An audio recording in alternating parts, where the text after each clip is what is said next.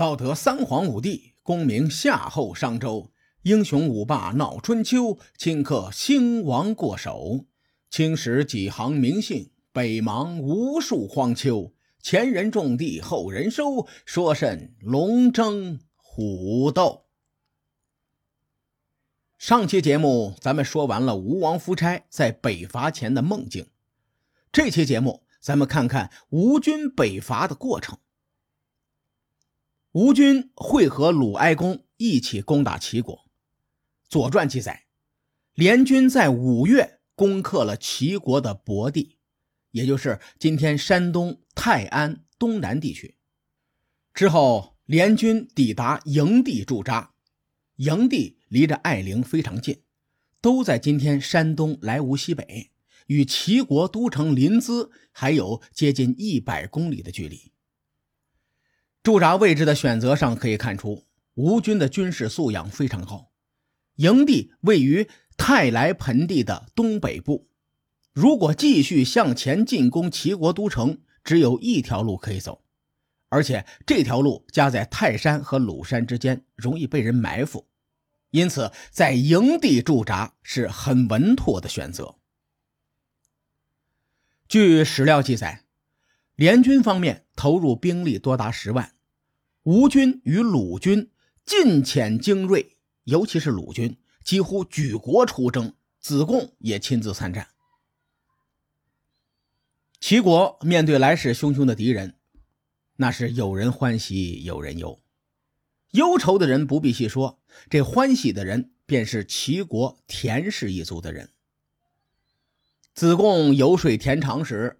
站在田常一族的立场上，有过一番权谋。田氏一族计划借对外战争消耗国内竞争对手的实力，所以他们很开心。在这种情况下，齐军没有求和，也投入了多达十万的兵力。田常的弟弟田叔也上阵杀敌。田常对他弟弟说：“儿死，我必得志。”翻译过来是：你若阵亡了，我一定要让田氏一族崛起。田叔在战前也说了一句话：“此行也，吾闻鼓而已，不闻今意。”直白翻译是我这一战只听到鼓声，不听鸣金声。大伙看电视剧可能会发现。在古代战争中有击鼓出击和鸣金收兵的规则。田叔的言外之意是，这一战我只会出击，不会收兵。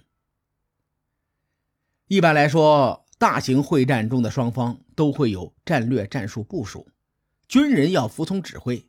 田叔说：“我只会出击，不会收兵。”这是典型的扰乱自己的指挥，后果十分严重。所谓。天时不如地利，地利不如人和。在战前，齐军就失去了人和这个重要因素，在对阵中处于劣势。而田氏一族用的是阴谋，齐军中的其他将领并不知情。他们在面对敌军时，表现出了视死如归的勇气，很令人钦佩。史书对艾陵之战的过程记载的很简单，虽然只有寥寥几句话，但战况很激烈。列位，听我聊聊。五月二十七日，两军在艾陵作战，先是吴国的右军击败了齐国的上军，而齐国最强的精锐部队中军则击败了吴国的上军，双方打得有来有往，战事出现焦灼状态。正在此时，吴王率领的精锐中军作为预备役投入战场，一举击溃齐国中军，使吴军大获全胜。根据《左传》记载，吴军几乎将对方的三军将领全部擒获，并且缴获了革车八百乘。革车是重型战车的意思，这应该是有史以来缴获战车最多的记录。除此之外，吴军还斩下三千甲士的人头。很多历史文章说吴军在艾陵之战中全歼齐军，但我翻阅史料，没有发现直接的史料证明这种说法。然而，根据众多史料的推断，齐军在这一战中的确遭到了重创。艾陵之战对后世产生了很深远的影响。对吴国来说，艾陵大捷奠定了吴国在春秋末期一骑绝尘的军事实力，也助长了吴王夫差称霸中原的野心，对随后的吴越战争产生了深远的影响。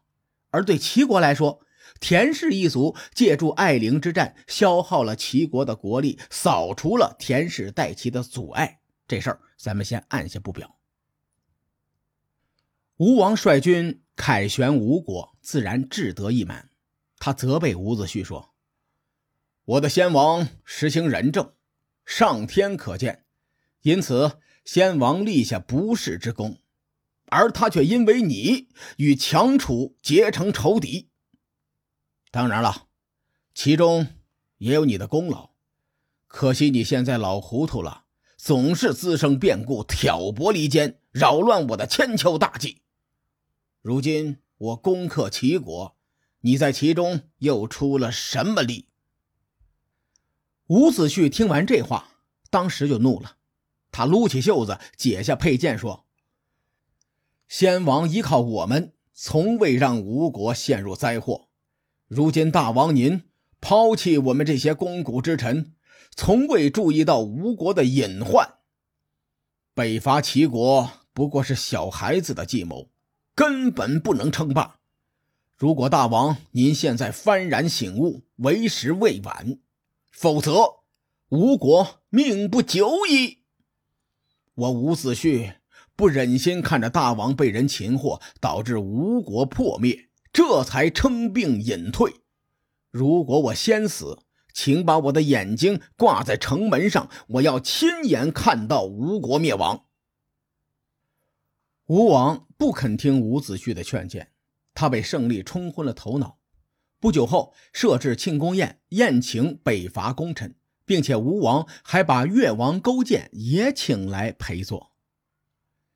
太宰匹正得宠，这场庆功宴就由他主持。他谄媚说：“领导，您要不说两句？”吴王咳嗽了一声。趁着大伙都在，我就简单的说两点。我听说，领导不能轻视有功的员工，父亲不能憎恨得力的儿子。现在太宰匹为我立了功，我将赏赐他上等爵位。越王忠诚守信，对我像对他爸爸一样，所以我决定将增大他的土地。以赏赐他出兵助我伐齐的功劳，大伙儿谁同意？谁反对？伍子胥跳出来说：“我反对！我们吴国太可悲了，忠贞之臣不敢说话，阿谀奉承之人喋喋不休，恐怕吴国的江山社稷不保。”吴王听完，当场就炸了：“你这个老匹夫！”简直是吴国的妖孽！你别以为我不知道你在想什么。你想独揽大权，耀武扬威，左右本王的国家。我看在先王的面子上，才不忍对你施加重刑。你别得寸进尺了，退下去反省吧。伍子胥也很硬气，大王，你好自为之吧，我就告辞了。伍子胥回去后，越琢磨越觉得这事儿要坏。他找到贝离说：“先王听从我的计策，攻破我的仇敌楚国。我原本想报答先王的恩情，想不到落得今天这个地步。我倒不是为自己惋惜，因为你的政治主张和我相同，我担心这场灾祸也落在你的头上。”贝离说：“大王不会听你的劝谏，你就别费心思了。与其求死，不如逃走。”伍子胥一声长叹：“天下之大，哪有我容身之地？”吴王心知伍子胥怨恨，于是派人赐给他一柄剑，让他自杀。伍子胥接过宝剑，来到院中，仰天喊冤：“夫差呀，夫差！我最初是你父亲的忠臣，建立吴国都城，又出谋划策，攻破强楚，征服越国，威压各路诸侯，成就了吴国的霸业。如今……”你非但不听我的，反而赐剑让我自杀。我今日一死，吴国江山社稷必会凋零。况且当年先王不想立你为太子，我拼死相争，才让你坐上吴王之位。眼下你却恩将仇报，让我寒心呐。吴王夫差得知这番话，愤怒地说：“你做的这些破事儿，我一清二楚。在艾陵之战前，你趁出使齐国的机会，把你的儿子托付给齐国包氏，你这是里通外国，有背叛我之意。”吴王说完，紧急传令，命伍子胥自尽。伍子胥手握长剑，感慨万千。我今日一死，后人必会视我为忠臣。说完，伏剑自尽。吴王怒气未消，他派人取来伍子胥的尸首，割下他的头，挂在高楼上，剩下的用皮带装起来，抛到江中。吴王不仅赐死伍子胥，还把背离的头发全部剃光，作为惩罚。在干将莫邪那期节目时，我提到过，古人认为头发里藏着人的一部分魂魄。吴王把贝离剃成光头，是对贝离极大的精神打击。王孙洛听到这件事儿，便不上朝了。王孙洛心说：“当时我推荐公孙胜劝谏吴王不要北伐，公孙胜死的老惨了，连全尸都没有。”如今伍子胥尸首分离，背离头发全无，我还是避避风头吧。王孙洛是吴王执政后期的重臣，在吴军北伐齐国时，王孙洛曾经担任左校司马。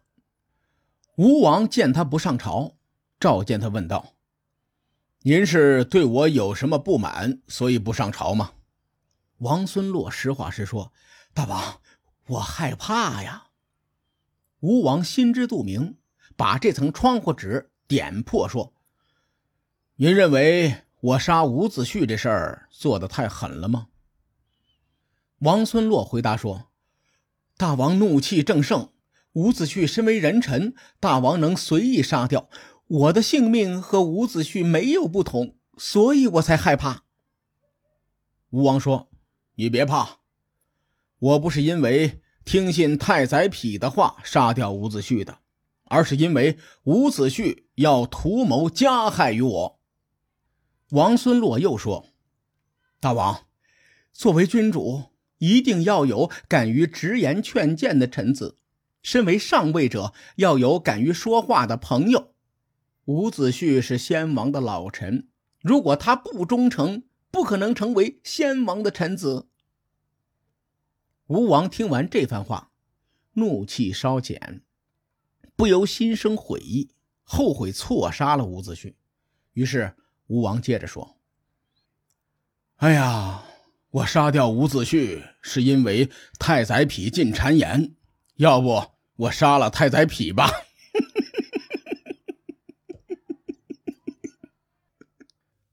王孙洛听得一愣一愣的，心说：“大王。”您前一秒还在说不是因为听信太宰匹的话杀掉伍子胥，现在又这么说，您这心思水太深，我把握不住啊。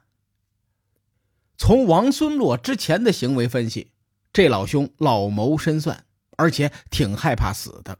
他没有附和吴王的话，而是说：“大王，您别杀太宰匹了，否则太宰匹就成了第二个伍子胥了。”王孙洛这番话有着强烈的明哲保身的意愿。吴王的态度变幻莫测，万一他附和吴王，要吴王杀掉太宰匹，回头吴王想法又变了，不杀太宰匹的话，那以后死的就是他了。不管怎么说，伍子胥之死在吴国国内引起了众多民怨。然而，在朝堂上已经很少人持有先平越国的政治主张了。伍子胥死后第二年，吴王又一次准备北伐齐国。至于这一次北伐究竟造成了哪些后果，各位看官，咱们下回分解。书海沉沉浮浮，千秋功过留与后人说。我是西域说书人介子先生。下期节目咱们继续聊春秋风雨，更多精彩内容，请搜索关注微信公众号“伯乐灯”，与更多听友交流互动。伯乐灯将定期为粉丝发放福利，愿我们的存在让您对明天更有期许。咱们后会有期。